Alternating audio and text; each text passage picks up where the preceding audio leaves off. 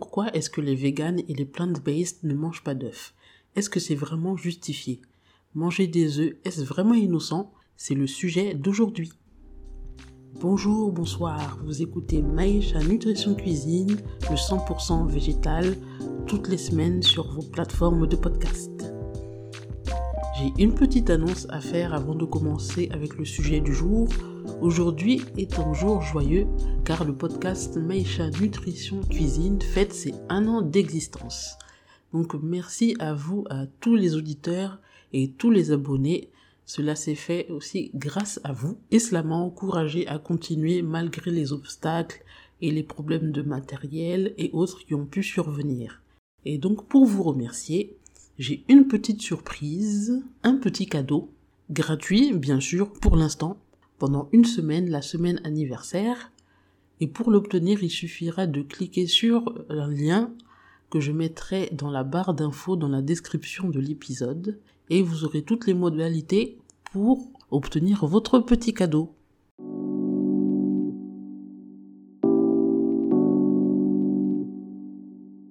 C'est vrai qu'on peut se poser la question de pourquoi les véganes et les végétaliens, végétaliennes, ne mangent pas d'œufs ou de produits à base d'œufs. Est-ce que c'est un peu exagéré? Ce n'est qu'un œuf. Mais il est toujours important de savoir la vérité et quand on la sait, souvent on ne peut pas se cacher, on ne peut pas se voiler la face. Comment sont fabriqués les œufs? D'abord, il y a plusieurs types d'œufs, les œufs élevés en cage, les œufs de plein air et les œufs bio. Les œufs avec un 3 imprimé sur la coquille sont des œufs de poules élevés en cage, des poules de batterie. Tous les poussins, lorsqu'ils sont jeunes, sont séparés de leur mère. On garde les poussins femelles. Les poussins mâles sont broyés vivants, car ils ne peuvent pas pondre d'œufs. Au moment d'être emmenés dans le bâtiment où elles vont vivre, les poussins femelles, les euh, jeunes poulettes, donc ont leur bec coupé à vif et il faut savoir que c'est un organe euh, sensible, le bec, qui est très douloureux. Et par la suite, elles sont enfermées dans des cages, moins d'un mètre carré par individu. Il y a aussi une lumière artificielle pour qu'il y ait plus de temps de lumière que de temps d'obscurité pour favoriser la ponte des œufs plus importante. Elles pondent en moyenne 300 œufs par an. Leurs conditions de vie, la proximité favorisent bien sûr beaucoup de maladies et de mortalité et de troubles de comportement chez ces pauvres poules. Il y a aussi les œufs de poule élevés en plein air où on veut nous faire croire, nous faire penser que tout était très beau, elles sont dans un bien-être total, dans un joli pré, mais elles sont tout de même enfermées dans des bâtiments avec une petite cour extérieure où elles peuvent de temps en temps seulement aller profiter un peu de l'air. Mais leurs conditions ne sont pas beaucoup meilleures. Elles sont bien entendu très usées avec ce rythme de ponte intensif et lorsqu'on n'a plus besoin de leurs services, qu'est-ce qui se passe? Elles sont soit vendues à des abattoirs ou on va utiliser leur chair soit pour fabriquer des produits comme euh, les nuggets ou d'autres produits alimentaires où il y a de la chair de volaille hachée, ou aussi comme aliment pour les animaux comme la nourriture pour chat. Il y a une autre pratique aussi moins connue pour l'usage de ces poules qui ne sont plus utilisées après les nombreuses pontes. Certaines grandes sociétés les rachètent et les revendent en Afrique et elles sont revendues au détail en Afrique comme poules de consommation avec un profit économique, financier conséquent bien sûr, car en Europe elles sont rachetées quelques centimes et là-bas en Afrique un produit importé coûtant bien plus cher, mais de moins bonne qualité.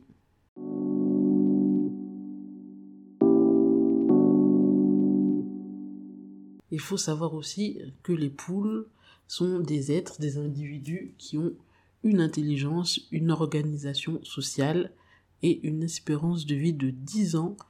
Elles peuvent aussi se reconnaître entre elles et ont pas mal de capacités intellectuelles qui ont été prouvées depuis quelque temps par plusieurs études scientifiques mais qui malheureusement ne sont pas très médiatisées car cela ne profite pas aux grandes industries.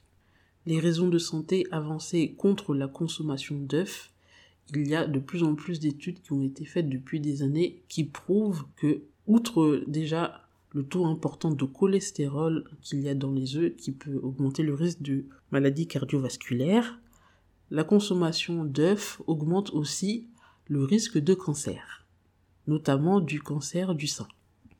On parle d'œufs, mais qu'est-ce qu'un œuf exactement?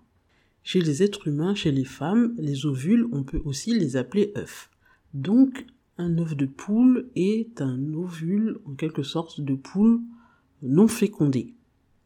La plupart du temps, car certaines fois on vend des œufs dans les supermarchés et grandes surfaces, en fait, qui sont aussi fécondés. Donc, une vie peut quand même être ôtée. Voilà les raisons pour lesquelles les véganes, les plant-based, les végétaliens, végétaliennes ne consomment pas d'œufs. Mais c'est un ingrédient qui, heureusement, peut être remplacé. Il contient des protéines qu'on peut remplacer par des protéines végétales, du fer, du cholestérol. Le cholestérol, pas besoin de le remplacer, c'est plutôt néfaste. Tout ça pour dire que ce n'est pas absolument indispensable à la vie et à la santé humaine. Substituer les œufs dépend des fonctions que l'on veut obtenir. Par exemple, en pâtisserie, ce n'est pas très difficile. On cherche surtout à retrouver la fonction liante de l'œuf. Et donc pour cela, il y a quelques solutions. Il y a les graines de lin. Pour les personnes qui ne connaissent pas les graines de lin, c'est les graines qu'on peut retrouver euh, sur le pain, ça se vend un peu partout. Il faut les moudre en fine poudre et donc ça contient une substance au contact de l'eau qui rend cette eau gélatineuse. Donc en fait une cuillère à soupe de graines de lin moulu avec trois fois le volume d'eau, donc trois cuillères à soupe d'eau ou quatre. On laisse reposer quelques temps et ça donne une substance euh, un peu gluante, un peu gélatineuse et ça permet de lier les pâtisseries comme les gâteaux ou les crêpes ou les, les brownies, toutes sortes de pâtisseries ou même les, cookies et les biscuits aussi. Et on peut obtenir exactement la même chose en s'y prenant de la même manière avec les graines de chia, qu'on peut retrouver principalement dans les magasins bio. Pareil, une cuillère à soupe de graines de chia moulues pour 3 ou 4 cuillères à soupe d'eau, laisser reposer jusqu'à ce que ça épaississe, ça devienne gélatineux, et cela permet de remplacer un œuf. La banane écrasée en purée et la compote de pommes permettent aussi de remplacer les œufs en pâtisserie. Là, ce sera plutôt deux cuillères à soupe pour remplacer un œuf. Il y a aussi les blancs neige. Eh bien, on peut aussi les substituer avec cette fois de l'aquafaba. Pour les novices, les personnes qui ne connaissent pas, c'est un nom latin composé et en fait, ça veut tout simplement dire eau de haricot. En fait, c'est l'eau de cuisson des pois chiches. Oui. Et donc cette eau contient certaines protéines qui font que on peut la fouetter avec un, fouet manuel ou électrique au robot et ça monte en neige et a exactement la consistance identique à des blancs en neige et on peut l'utiliser pour les mêmes utilisations incorporées dans des gâteaux pour faire des mousses et même aussi pour faire des meringues.